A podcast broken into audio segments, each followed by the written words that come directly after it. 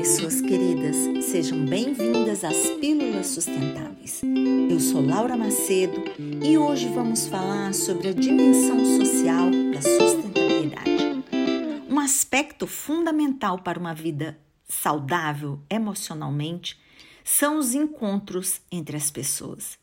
Esses encontros podem gerar alegria ou tristeza, união ou discórdia, paz ou guerra, por exemplo.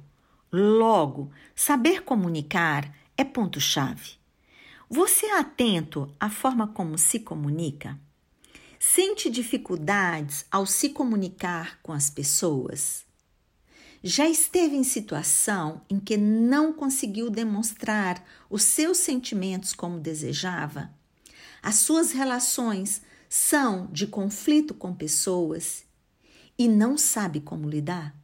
Gostaria de aprender técnicas para potencializar sua capacidade de liderança e manter boas relações? Hoje iniciamos episódios sobre o que é comunicação não violenta e os passos para você praticar. Fica aqui juntinho, vem?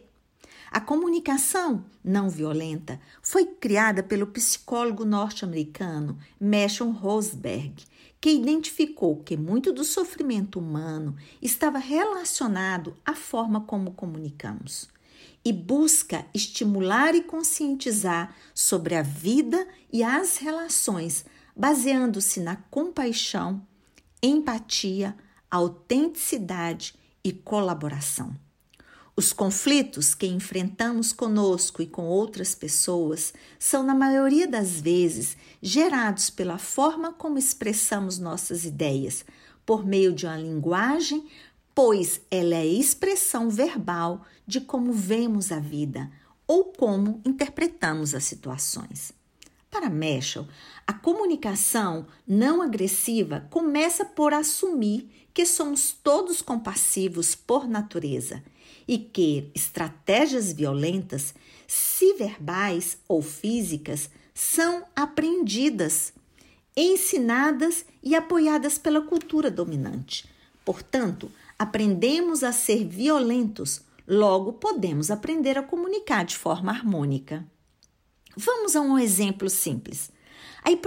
A esposa fala com o marido: Você lava os pratos da janta porque tenho que ir até a casa de minha mãe que está doente, quando ela volta, os pratos continuam sujos e nada foi feito.